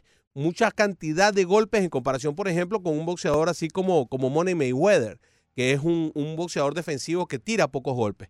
Eh, este tiraba muchísimos golpes, no tenía la herramienta del knockout, esa no era precisamente una de sus características, por eso termina dando, propinando solamente 17 knockouts en 40 peleas, pero Sweet Pea es uno de los más grandes boxeadores de todos los tiempos, cuatro campeonatos en cuatro pesos diferentes y contra grandes. Se enfrentó contra grandes, no en, la, no en el mejor momento del boxeo en esos pesos, pero sí contra boxeadores que estaban en su mejor momento, como Tito Trinidad o como Julio César Chávez o como el mismo eh, Oscar de la Hoya. Yo creo que la película, para responderle de una vez a Charlie, eh, porque sí, nos dijo el otro día y lo buscamos, pero se nos había olvidado decirlo, fue Sospechoso, Suspect, una película en la que comparte créditos con Cher y con Dennis Quaid. Eh, él es el tercero en Discordia, es una película de suspenso, un thriller de, de un asesinato. Eh, eh, él hace un papel muy, muy eh, sólido y creo que esa es la plataforma que lanza a Liam Neeson al estrellato. Luego él hace el, películas como, vaya, La lista de Schindler, que es un peliculón. Son lo máximo. Y él allí es un- uno de los papeles fundamentales. Hace muchas películas, es un tipo muy activo, un actor muy activo. Participa en la saga de la Guerra de las Galaxias. eh. También hace esta saga Taken, que Muy es de buena, acción. excelente. Cada una de esas películas es bastante buena, pero creo que la que lo lanza al estrellato es esa Sospechoso, Suspect, con Cher y Dennis Quaid. Esa película es del- de los años 80. Fíjate que un hombre que ha hecho tantas películas de acción y cosas así, eh, yo creo que la mejor película en la que él ha actuado es La lista de Schindler. El papel que le hace en La lista de Schindler es, además de que la película es un peliculón, ¿no? Una cosa sensacional que nos muestra una parte de la historia de una manera cruda y desgarradora a más no dar. Por esa película él tiene su única nominación al, al Oscar de la Academia como, como mejor actor. Miguel Ángel está en línea, bienvenido, ¿cómo estás? Sí, buenas tardes. ¿Cómo están todos ustedes? Muy bien. Saludos, Miguel Ángel. Qué bueno, hace rato que no llamaba, pero sí le estaba diciendo a Leandro que nunca dejo de escuchar los programas, Gracias, Miguel Ángel. sobre todo los de la mañana. Eh, o sea que estoy al tanto con ustedes ahí. Eh, tengo dos cositas, si me permiten. A Bueno. propósito del cumpleaños hoy de Rubén Blade, como ustedes dijeron, eh, ustedes saben que la mamá de Rubén Blade es cubana. Ah, ignorado ese detalle. Mira, fíjate. Sí, eh, porque alguna gente por ahí eh, sí lo, lo saben, pero no conocen quién era. Yo no conozco mucho tampoco, pero sí les puedo decir que la mamá de Rubén Blade era una cantante perteneci- cubana perteneciente a una agrupación vocal y que bailaban que se llamaban las mulatas del fuego. Mm. Ellas acompañaron en alguna ocasión a Celia Cruz con la Sonora Matancera, etcétera, con todo lo que valía y brillaba en esa época eh, en Cuba y en Centro y Sudamérica. Eh, en, en- en una de esas actuaciones que tuvieron en Panamá, como la tuvieron en Colombia, en Venezuela, etcétera, México, sobre todo México, fuera de Cuba, ella conoció a un señor de apellido Blades o Blades, que era abogado y se casó con él y ese es el hijo que tienen, eh, Rubén Blades. No sé, creo que tienen otro hijo más, no no sé. Pero eh, eh, dato, el dato curioso para muchas personas o de desconocimiento es que la mamá es cubana y era una de las integrantes de, del cuarteto de las mulatas del fuego. Sí, Oh, qué Esa es interesante. una. Rubén Blades, Bellido de Luna. otra, Sí, Rubén Blades Bellido de. Luna y ella se llama Anoland, la, la mamá se llama Anoland Bellido de Luna y es mm, nativa de la de Regla. En sí, La de regla, eh, en pueblo ultramarino de la ciudad de La Habana. y su papá la bahía de La Habana. y su Sí. papá colombiano Eh, se llama igual que él Rubén Blades Bosques. sí, que creo que era, era o no sé si está vivo, eh, abogado. Eh, bueno, ese es un Sí. detalle. El otro que quería, con relación a, lo- a los porteros, yo le estaba comentando a Leandro que no incluyeron en esa lista, no tal vez el mejor de todos los tiempos ni del mundo, pero fue uno de los que estuvo ahí en punta en su época. Me refiero al soviético Lev Yashin. No sé si ustedes habrán oído hablar de él. Claro, la araña negra, ¿cómo no? La araña negra, porque Sí. a, Ramón, a Ramón Zamora le decían el divino Zamora El divino. Y Lev Yashin era la araña negra, precisamente por su forma de vestir que siempre vestía de negro, Sí. igual que Zamora también con la gorrita aquella que usaba. Sí, Así que nada, ahí se las dejo y un placer poder entrar a su programa de nuevo y sepan que siempre los escucho. y siempre, siempre bienvenido, Miguel Ángel. Durante mucho tiempo Muchas gracias para todos ustedes. Durante mucho tiempo se dijo que Leia Singh era el mejor portero de todos los tiempos, Sí. muchísimo tiempo. Y hay una hay Lo, una lo que anécdota pasa es que la encuesta gira en torno a los Claro, arqueros españoles. solamente Y- españoles. Y Yacine era ruso, era soviético. Y hay una anécdota muy buena con respecto a la Yashin. En el Mundial de 1962, Rusia sale, o la Unión Soviética sale haciendo cuatro goles en el primer tiempo contra Colombia. En el segundo tiempo, Colombia empata el partido y hay un gol olímpico que hace Marcos Col contra la araña negra Lev Yashin. Mm-hmm.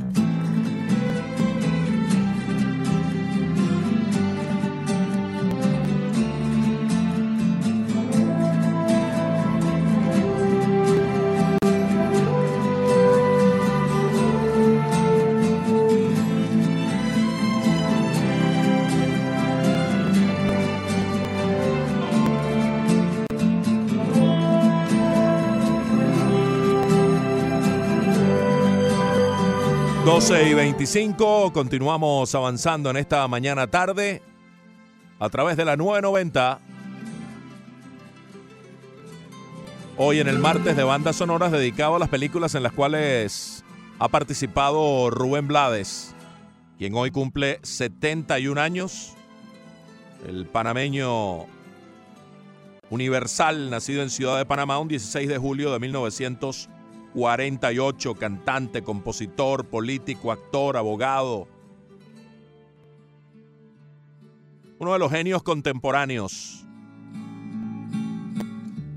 Vaya que ha alternado con actores de, de gran relieve en su carrera cinematográfica. Y en esta película en particular, de la cual suena de fondo su soundtrack, su tema compuesto por Marty Stewart, alterna con uh, Matt Damon y Penélope Cruz. All the Pretty Horses se llama esta película, en la cual uh, Rubén Blades también participa y hace el papel de Don Héctor de la Rocha. Ahí aparece también Henry Thomas en un papel importante, Robert Patrick, Sam Shepard. All the Pretty Horses. Allí Matt Damon aparece jovencito, jovencito y también la española Penélope Cruz. Martes de banda sonora dedicado al cumpleañero Rubén Blades. Y seguimos avanzando a las 12 y 27. Oye, eh, es interesante, ¿no? Eh, lo, de, lo de la familia de, de, de Rubén Blades. Eh, porque su padre era colombiano de Santa Marta, su mamá reglana y se conocen en Panamá y entonces hacen su familia en, en Panamá.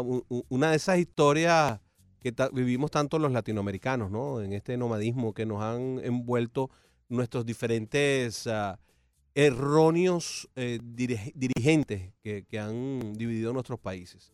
Sangre colombiana, sangre cubana para un panameño y, esa fusión eh, produjo un genio. Sí, señor. Tú sabes que ayer estaba, me mandó Maritza Casas, que es la esposa de nuestro querido amigo Horacio Medina, me mandó un video del comercio de Perú. No lo pensaba comentar, pero viene muy a colación con respecto a esto que estábamos hablando. Ayer presentó la selección peruana de béisbol que va a los Panamericanos a un cubano y a un venezolano como nuevos jugadores de la selección de béisbol peruana que los va a representar en los Panamericanos que se acaban de nacionalizar. Eh, parte de lo que de lo mismo, ¿no? Que estamos viendo de este nomadismo al que nos hemos visto sometidos algunos y que, pues, bueno, va cambiando la fisonomía de algunos países. Eh, me estaba diciendo Ramón Corro en estos días que también la selección chilena va a tener algunos oh, jugadores, tanto venezolanos como cubanos, dentro de su, dentro de su selección. Y esto hace que pueda cambiar la, la- distribución de poderes, ¿no? A la hora de ver eh, cómo se ve el béisbol en diversas partes de Latinoamérica. Esto podría también causar que vaya a cambiar la forma de ver los scouts, los lugares en donde se está jugando béisbol. Pero no sé si cambie la idea de la nacionalidad y las naciones de lo que es el béisbol o cómo se ve el béisbol a nivel de la fanaticada y de los gobiernos para el apoyo económico. Creo que ahí es donde puede haber el, el- el pequeño desfase, como el que está pasando en las Islas Canarias, en donde hay tanto cubano y tanto venezolano y tanto dominicano que se ha ido para allá, que tienen muy buenos equipos, en donde hay muy buen nivel, pero que no termina de desarrollarse porque no hay ese apoyo de la, digamos que de- de- del Estado para poder desarrollar el deporte. Donde hay que poner el ojo, brother, y que es en Cartagena, Colombia. Porque vaya que están produciendo peloteros. Ya hay otro muchacho que llegó a las grandes ligas, Luis Escobar, de los Piratas de Pittsburgh, un joven de 23 años. Ya son nueve los colombianos que han jugado este año en las grandes ligas. Oscar Mercado ayer eh, dio su eh, primer partido, tuvo su primer partido de dos cuadrangulares, el muchacho de los indios de, de Cleveland. Y Escobar apareció en un partido por eh, los Piratas de Pittsburgh. Y Cartagena es el denominador común en casi todos ellos, ¿no? Eh, este muchacho Mercado, por cierto, tiene, tiene su historia desde muy niño. Se vino a Tampa, Florida. Y aparece en, en Baseball Reference, aparece como nacido en Tampa. Es un caso similar al de Luis Guillorme. Y mira que el papá me lo ha dicho, el papá de Luis Guillorme, que es tan gentil, que han hecho todos los esfuerzos y han dado todas las informaciones necesarias a MLB, a, a toda aquella eh, gente que se encarga de, de poder corregir esto, que él no es nacido en Davie, Florida, Luis Guillorme, sino en Caracas, Venezuela, pero no ha sido corregido y sigue apareciendo Davie, Florida como el lugar de nacimiento de Luis Guillorme, así como en este muchacho Mercado aparece Tampa, Florida y él nació en Cartagena, Colombia y se vino desde muy niño para acá a los 7, 6 años. Ayer tuvo un juego de dos honrones, de 5-3 se fue en total eh, Oscar Mercado y llegó a este partido con un hit en 25 turnos. Estaba sufriendo su primer slump en su carrera en grandes ligas, pero se sacudió de él con esta tremenda jornada. Fue uno de los tantos que ayer dieron dos cuadrangulares eh, que antes pues repasabas, Broderick. Sí, señor, es una locura la cantidad de cuadrangulares, chicos. Yo no, no sé dónde nos vamos a meter. También aparece oficialmente en Major League Baseball como nacido en Tampa. Van a tener que, que ver cómo, cómo corrigen esa situación. Eh, yo me imagino que debe ser muy difícil hacer una corrección de esa situación porque no creo que, que Major League Baseball esté abocado a, precisamente a, a hacer ese tipo de registro como un registro realmente de relevancia, ¿no? No sé hasta qué punto Major League Baseball le, le ponga todo el interés del caso, pero sería muy interesante de parte de los familiares de él, que son los que, los que deberían hacerlo, de dar las demostraciones, ¿no? Eso, eso es muy fácil, con una partida de nacimiento. Listo, se resuelve. Debería ser más sencillo de lo que, de lo que pues en, en el papel ha, ha ocurrido, ¿no? En la práctica. Eh, Porque te insisto, y, y me lo dijo varias veces el papá de, de Guillorme, Luis Guillorme Senior. Hemos enviado la información, hemos, eh, porque yo una vez escribí una nota en torno a Luis Guillorme y puse David Florida, pero tiene nacionalidad venezolana y tal. Y él mismo me escribió. No, no, no, no te equivocaste. te- Y me dijo, no, no. eh, sí, aparece en, en el, en el Register y en Baseball Reference y en MLB como nacido en Davie, Florida, pero realmente nació en Caracas, Venezuela, que debe ser un caso similar al de este muchacho colombiano Oscar Mercado. El caso es que Cartagena, ahora que tocabas ese, ese tema de ciudades que no son probablemente de gran tradición beisbolera, pero que están generando peloteros y donde se está jugando buena pelota y donde puede eh, haber eh, pues arena fértil para que siga creciendo y haciéndose eh, internacional, universal el béisbol, pues bueno, eh, Cartagena sin duda es un lugar a tener en cuenta. Y se puede ver potenciada la pelota colombiana, esta, esta liga eh, a la que le ha puesto tanto, tanto cariño Edgar Rentería, le ha puesto tanto empeño, tanto dinero y ha hecho una, una gran inversión. eh, se puede ver potenciada con la llegada inmensa de una cantidad de venezolanos que, que están llegando allí, de los cuales muchos pueden ser jugadores de pelota, jóvenes que, que tengan las actitudes y las capacidades para engrosar esa fila de la liga, de la liga eh, colombiana, para formar parte de, para empezar a jugar, incluso como está pasando con estos dos ah, nuevos ciudadanos peruanos, incluso como jugadores colombianos dentro de la propia Colombia, para no tener que, que dañar, si es que la hay, eh, el- eh, cualquier tipo de tope que haya con respecto a, jugadores importados dentro de la Liga Colombiana de Béisbol Profesional. Así que puede ser vaya, dentro de todo lo malo que tiene esta diáspora venezolana que es gigantesca, que es inmensa, que es la mejor, la mayor, perdón, eh, diáspora que ha habido en todo el hemisferio occidental en la historia, porque son 6 millones de personas que han tenido que, se han visto forzadas a moverse de su país, vaya que puede haber historias que tengan que ver con el deporte que puedan ser relevantes. Sí, porque van a llevar sus costumbres, sus ah, prácticas, sus buenos usos, y eso es en general. Hay quien, quien va a dañar y que no representa el gentilicio, pero en términos generales, pues llevan todas esas cosas buenas y entre esas está eh, la práctica del béisbol, que es algo muy tradicional y con lo cual prácticamente se nace en eh, Venezuela como el, como el deporte principal del país. Otro que está causando impacto hablando de muchachos jóvenes, eh, mencionábamos a Escobar colombiano, en este caso si es de un país con más tradición beisbolera como México, de los Mochis en Sinaloa, este muchacho Andrés Muñoz de los Padres de San Diego, la baja 100 consistentemente y más de 100. Así que hay que ponerle atención, tiene solo 20 años, Andrés Clemente Muñoz de los Padres de San Diego, estos brazos que llegan para, para causar impacto inmediato. Sí, este de verdad que lo que tira es son píldoras para la goma. Este es uno de los lanzadores más mm, rápidos que hayamos visto. todavía no ha llegado a- al StatCast de MLB. No, tiene pocos picheos, tiene pocos. Ya tiene 13 picheos sobre 100 millas. Ya aparece entre los 10 primeros con más de 100 millas, pero no aparece en el StatCast porque no tiene las figuraciones y las apariciones necesarias. Todavía no aparece aquí, pero bueno, de todas formas, pues vamos a, a estar pendientes de él, porque, vaya, que es impresionante, ¿no? Lo que, lo que, lo que, lo que ha estado lanzando, lo que le hemos visto en muy corto tiempo. Impresionante también es lo que están haciendo los Bravos de Atlanta. Han ganado cinco en fila. Freddie Freeman ayer conectó honrón por segundo día consecutivo de tres carreras. Aquellos honrones que le gustaban tanto a, a, Air Weaver, aquel viejo manager de los Orioles de Baltimore que era de esos managers que daba gusto, cómo, cómo era un guerrero y cómo peleaba cada juego y los reclamos y, y la manera como dirigía.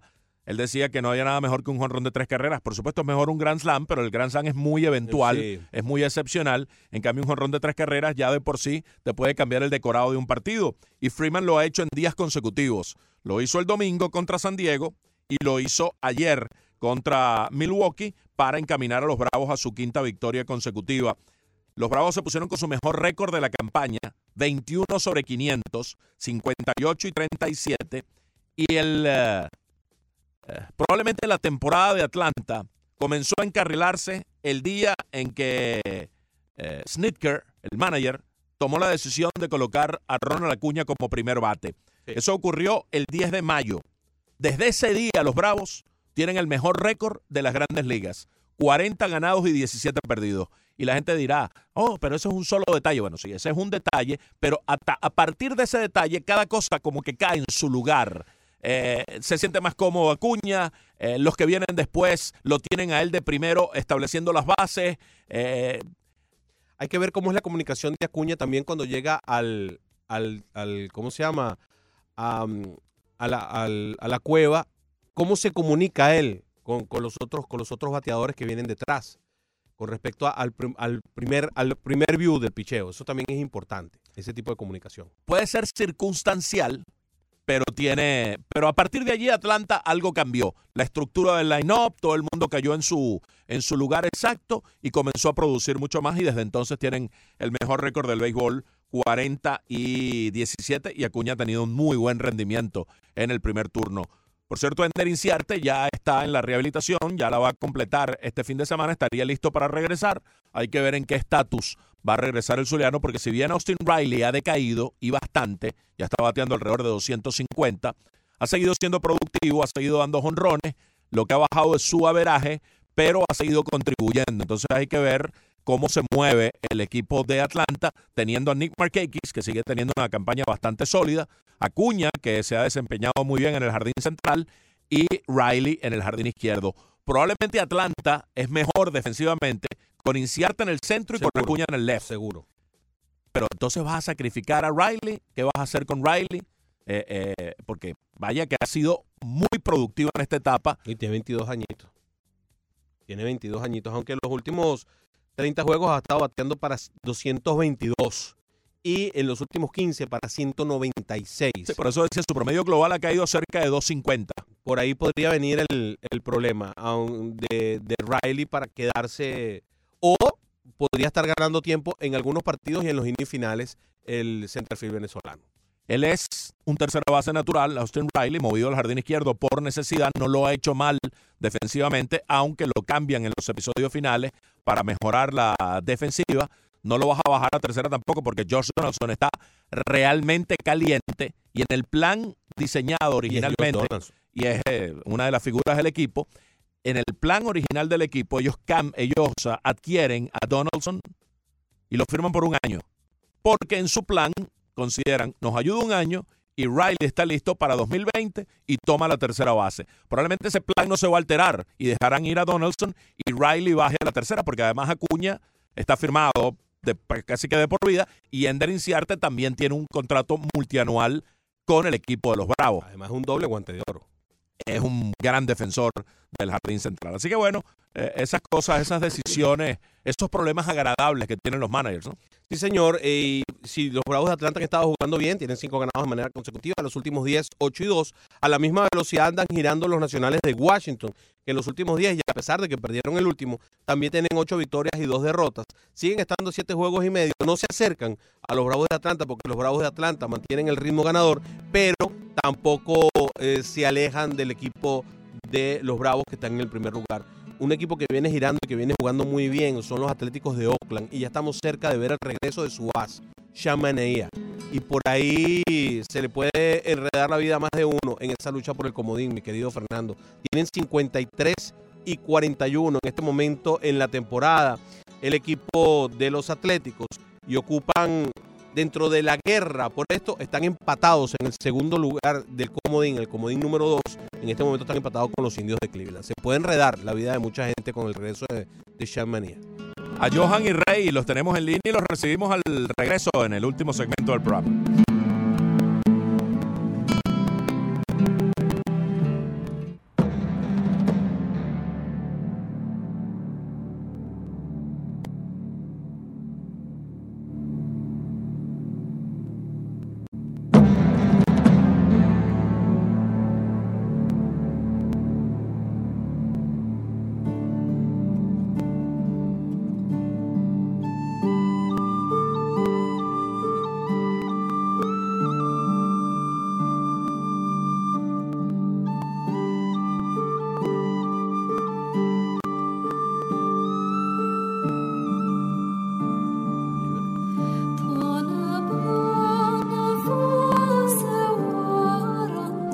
12 y 45, último segmento del programa. Y también última transición eh, musical de bandas sonoras, en este caso The Devil's Own, película en la que comparte créditos eh, Rubén Blades con Harrison Ford y Brad Pitt. Una película dirigida por Alan Pakula y que tiene como banda sonora este tema central compuesto por James Horner.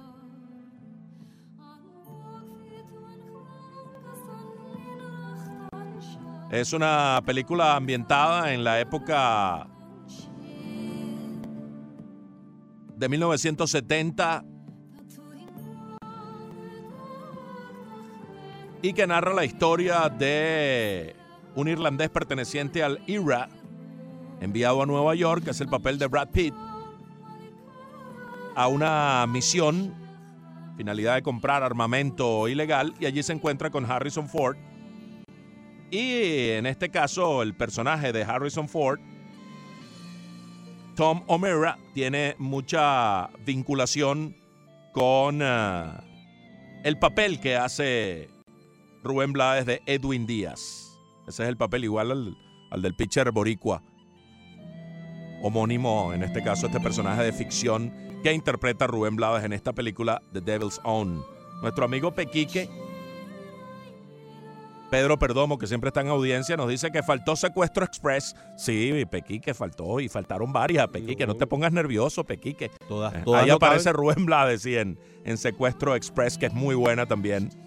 Eh, lástima que no da chance de poner todas esas transiciones musicales. Tenemos espacio para seis nada más. Pero gracias, Pequique, por estar pendiente y estar en sintonía. ¿Tú te imaginas lo que me va a pasar a mí el viernes cuando yo tenga que relatar la historia eh, musical de, de, de Rubén Blades? La, Mm. la de que me van a faltar, pues. Me van a faltar todas. Para empezar, no voy a poner Maestra Vida, para que sepa. Así que, eh, que es la obra maestra de Rubén Blades. Así que, porque bueno, no cabe. Si pongo Mm. Maestra Vida, agarramos, nos vamos y dejamos a la canción sonando. Pues bueno, eh, eh, hablábamos acerca, antes de irnos de- al corte, de estos atléticos de Oakland que podrían recibir a Shamanía. ¿Qué opinas tú? ¿Cómo tú ves este equipo de los Atléticos, Fernando, de cara a este, a este comodín que también, y a pesar de que no son tantos los equipos, está bien enredado? Porque en este momento los indios de Cleveland están empatados con los Atléticos de Oakland, y si bien uno prevé que lo que podría regresar del picheo de los eh, indios de Cleveland podría ayudar al remate del equipo indígena, también los Atléticos de Oakland van a recibir a su as. Y eso es una muy buena noticia, recibir a tu número uno de rotación a estos momentos de temporada. Ya lanzó por primera vez Manía y yo creo que podría ser algo espectacular este remate de temporada para ambos equipos y podríamos ver eh, un comodín echando chispa. El picheo siempre es bienvenido, que regresen ese tipo de lanzadores. Eh, no sé en qué medida puede ayudar a Manía. La, operación de él fue delicada. Ojalá complete eh, con éxito la rehabilitación.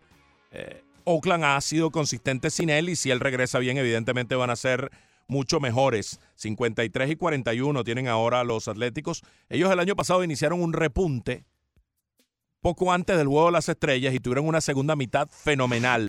Bueno, han comenzado como tal esta segunda parte, tienen cuatro victorias consecutivas y pues eh, peleando ese comodín. Ellos está, siguen lejos de los Astros, la división sigue siendo dominada por los Astros, están a cinco y medio de Houston, pero en el comodín ahora mismo Oakland está allí peleando de cerca justamente con Cleveland, empatados en el segundo comodín a dos juegos del líder del comodín en la Liga Americana que es Tampa Bay, dos de ventaja tanto sobre Cleveland como Oakland. Hay que recordar que ellos adquirieron a Homer Bailey porque Marco Estrada no lo más seguro es que no pueda regresar sino hasta que los rondes, hasta que los rosters se expandan. Él está en la lista ya de 60 días, lo pusieron allí en la lista de 60 días y bueno, necesitaban a alguien para ayudar a completar la rotación. Buscaron, pensaron que Homer Bailey, esta es una de esas firmas al estilo Moneyball, ¿no? En donde tú sabes que este pitcher tiene rato, que no es un pitcher eh, efectivo, pero eh, ellos ven en él algo que puede ayudar a, al staff de lanzadores del equipo de los Atléticos de Oakland. Lanzó bastante bien con los Reales de Kansas City, una apuesta para Kansas City. Lo firmaron a, como se dice, a precio de, de gallina flaca, porque el salario de él lo está pagando el equipo de los Dodgers. Aquel contrato multianual original de Cincinnati lo absorbieron los Dodgers en aquel cambalache múltiple que lo llevó a Los Ángeles, pero solo nominalmente. Los Ángeles lo dejó libre y Kansas City lo firma por salario mínimo. Y este año en 18 aperturas, 7 y 6 con 480 de efectividad. ¿Qué, qué pasa aquí? Que Oakland lo está adquiriendo con salario mínimo. Exacto. El que tiene con Kansas City. Porque el salario gordo se lo está pagando el conjunto de los Dodgers de Los Ángeles. Así que es una apuesta típica de Oakland, muy sagaz, de, de gran visión de parte de Billy Bean, porque eh, no está invirtiendo, no está poniendo en riesgo una alta cantidad de dinero y está de hecho reforzando su cuerpo de abridores. Por supuesto, no es una buena temporada, los 480 de efectividad, pero sí es mucho mejor que lo que venía mostrando en los últimos años con Cincinnati. En los tres últimos años con Cincinnati, 6.65 de efectividad en 2016, 6.43 de efectividad en 2017, 6.09 de efectividad en 2018. Es un bajón abrupto esto de, de bajar de, de esos seis que tiene consistentemente durante los tres últimos años a 4.80 de efectividad que está mostrando este año con sus 7 y 6. Es un, luce como una mejoría sustancial que podría ayudar al equipo de Oakland que anda desesperado buscando picheo y bueno, lo bueno es que le regresa a Manía y ahora reciben a Homer Bailey. Consiguieron a este, como dices tú, baratico, baratico. Seguramente se están fijando en lo más reciente.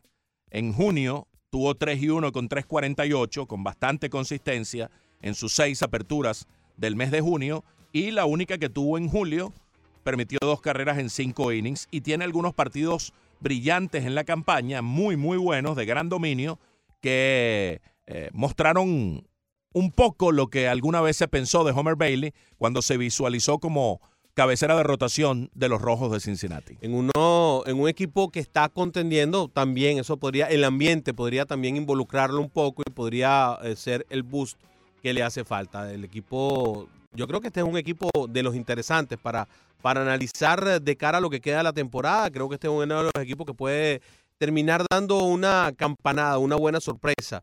Eh, ellos no tienen una gran rotación, pero están construyendo sobre la base de lo que siempre han hecho, ¿no? Conseguir cosas económicas que puedan rendir. Así es. Vamos a recibir a Johan, que tiene rato esperando y le agradecemos la espera. Gracias, Johan. Bienvenido. Saludos, muchachos. Eh, Robert, un- una corrección. El boxeador, ¿cómo fue que me dijiste que se llamaba? ¿Qué boxeador? ¿El que murió? Pernell Whitaker. Pernell Whitaker. ¿Cómo? Pernell Whitaker. Bueno, eh, no es Whitaker, es. Ok, no es Whitaker, es Whitaker. Para corregir. Perdón por mi inglés. y lo otro es. Eh, Díganme ustedes, señores, yo sé que ustedes me van a decir directamente, pero yo creo que la peor decepción de esta temporada, sin más que decirlo, y más con el irrespeto, me parece un irrespeto al béisbol de las grandes ligas, al aficionado, al que ve el béisbol por la televisión. ¿Cómo es posible que los Phillies de Filadelfia pongan un jugador? Yo entiendo que este es el béisbol moderno, pero a, lo- a los venezolanos no me la calvo, Fernando Arriaza y Rodríguez Serpa. ¿Cómo es posible que pongan un jugador de, de ¿cómo es que se llama? de cuadro a pichar? Es- vuelvo y le repito, es un irrespeto. Y para mí, la peor decepción de esta temporada se llaman los Phillies de Filadelfia y su supermillonario Bryce Harper. No sé qué opinas, Fernando. Bueno, gracias, Johan. Bueno, no creo que sea tampoco para tanto escándalo porque no es la primera vez que ocurre que un bateador, un jugador de, que no es pitcher, entra a lanzar en un partido de estos de, de estas características tan abierto. Entró a lanzar Roman Quinn y sí, le hicieron un par de carreras más, pero no fue ese el único caso. También en, en Colorado ocurrió ayer en el partido ese 19 a 2. Entró a lanzar por los Rockies Mark Reynolds, el jonronero. Entró a lanzar en el noveno inning y también le hicieron un par de carreras. Tú te ahorras algún pitcher, no usas a uno más, sino que usas a un, a un bateador cuando ya el juego está perdido, ya es una causa perdida y lo, lo hacen con, con cierta asiduidad los managers de las grandes ligas, repito, en este tipo de partido. Y sí, hasta ahora Filadelfia es una decepción. Para mí Filadelfia era favorito. Bryce Harper no está teniendo la campaña que se esperaba. Todavía espero de él un, un fuerte repunte en la segunda parte como lo tuviera el año pasado. Están a tiempo los Phillies, no están nada lejos del comodín. Están allí con toda la mala etapa de Filadelfia, en la cual han ah, perdido 24 de los últimos 39, están allí cerquita del comodín. Están empatados en el segundo comodín en este momento con, Con los, Luis, con los. Cardenales de San Luis. O sea que no es, no es un equipo que esté fuera de contienda. Sí se esperaba mucho más de ellos. Yo creo que ha sido decepcionante. A mí me da la impresión de que el equipo va a reaccionar. No sé hasta qué punto al final vaya a ser, eh, vaya a clasificar, pero tiene que mejorar esos números. Yo creo que los va a mejorar. Pero ahora viene una viene un montón de gente que le va a caer encima, porque todo el mundo se siente con, con la capacidad de poder ganar en este momento. Y todo el mundo cree que puede que- quedar en el comodín. Y eso no hay nada más peligroso que un equipo que pensaba a principio de temporada que no tenía ningún chance, que de repente se vea con chance. Que de repente se vea con chance, como pone, bueno, tú men- mencionabas, como los gigantes de San Francisco. Que de repente se ven con chance. Bueno, ¿y qué pasó? Bueno, nosotros teníamos un equipo que no estaba ni en reconstrucción ni en nada. Este era un equipo que estaba en un momento horrible, con un Iván Longoria, con, con, con jugadores pesados en el, en- de peso específico a nivel de contrato y sin la cantidad de jóvenes que queríamos desarrollar. Pero de repente te ves en contienda y tú dices, bueno, ya no es Madison Bumgarner el hombre que necesariamente tiene que irse y el hombre que está en, en punta en el mercado. Se puede quedar con nosotros y podemos terminar compitiendo este año. Y lo van a necesitar. Si piensan competir, van a seguir necesitando a Madison Bumgarner. Por supuesto. Una vez que se han metido en carrera, pues tal vez cambien los planes y no cambien a Bumgarner ni a Will Smith, que es el otro candidato a salir, el relevista zurdo que le vendría bien a varios equipos que requieren fortalecer su bullpen. Lo más increíble es que los gigantes de San Francisco en este momento tienen, están a 17 juegos del primer lugar de su división, pero a pesar de eso están solo a 3 del segundo comodín. Sí, es que en esa división nadie tiene chance respecto a los Dodgers. San Francisco está de último, pero está a dos juegos del segundo, que es. Arizona. A 17 juegos del primero, pero a solo dos del segundo, que es el, el de los de Arizona, que es el único otro en la división que en este momento juega para 500, pero apenas 500, 47 y 47.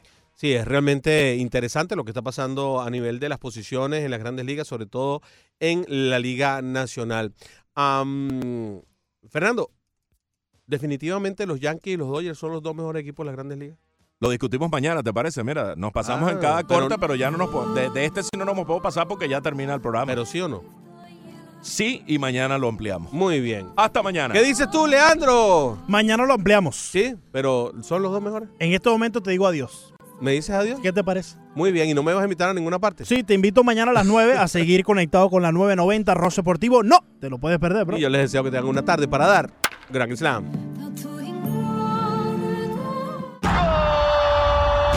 Publix tiene todo lo necesario para disfrutar al máximo de la pasión del fútbol. Antes de que comience el partido, podrás encontrar productos esenciales para la celebración, como platos desechables, bebidas y hasta hielo. Visita el Publix más cercano. Publix, donde comprar es un placer.